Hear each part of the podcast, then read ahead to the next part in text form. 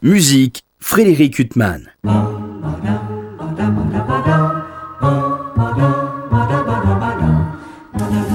Bonjour, il s'appelle Ido Barshai, c'est un merveilleux pianiste. Il est né en Israël et comme beaucoup d'artistes israéliens, par un étrange retour des choses, il vit aujourd'hui à Berlin. Il a été formé par deux immenses artistes. Le premier, deuxième dans l'ordre chronologique de l'enseignement, c'est le bien connu Alexis Weissenberg, un grand pianiste aujourd'hui malheureusement peu réécouté. Il a fait les belles heures du grand échiquier, souvenez-vous, et nous a laissé de très belles interprétations de Bach ou Rachmaninoff ou de bien d'autres, et ce, au disque. La deuxième s'appelle Pnina Salzman. C'était là la grande pianiste israélienne qui, durant des années, jouait une fois par mois avec l'Orchestre Philharmonique d'Israël. De manière paradoxale, elle fut l'élève à Paris, dans les années 30, d'Alfred Cortot. Il l'avait repérée peu avant en Israël lors d'une tournée et il la fit venir étudier en France. Le même Alfred Cortot qui sera plus tard secrétaire d'État sous Vichy et laissera se faire renvoyer sans état d'âme maintes artistes juifs du conservatoire. L'histoire n'est décidément pas si simple et d'ailleurs il suffit d'écouter les termes en lesquels Ido Barchaï évoque la figure d'Alfred Cortot transmise par Pnina Salzman pour se rendre compte que décidément les choses sont plus compliquées qu'elles n'en ont l'air.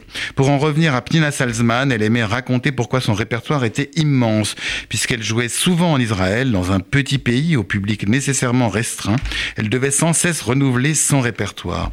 Elle disait que c'était comme raconter des blagues à table, on ne peut devant les mêmes convives répéter à chaque fois la même blague.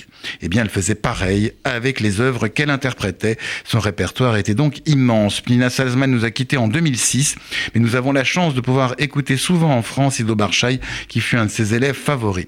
Ido Barchaï, pianiste né près de Nazareth, est donc le descendant d'une école française dans laquelle s'illustra Alfred Cortot, personnage, on l'a vu, à la réputation sulfureuse mais immense pianiste.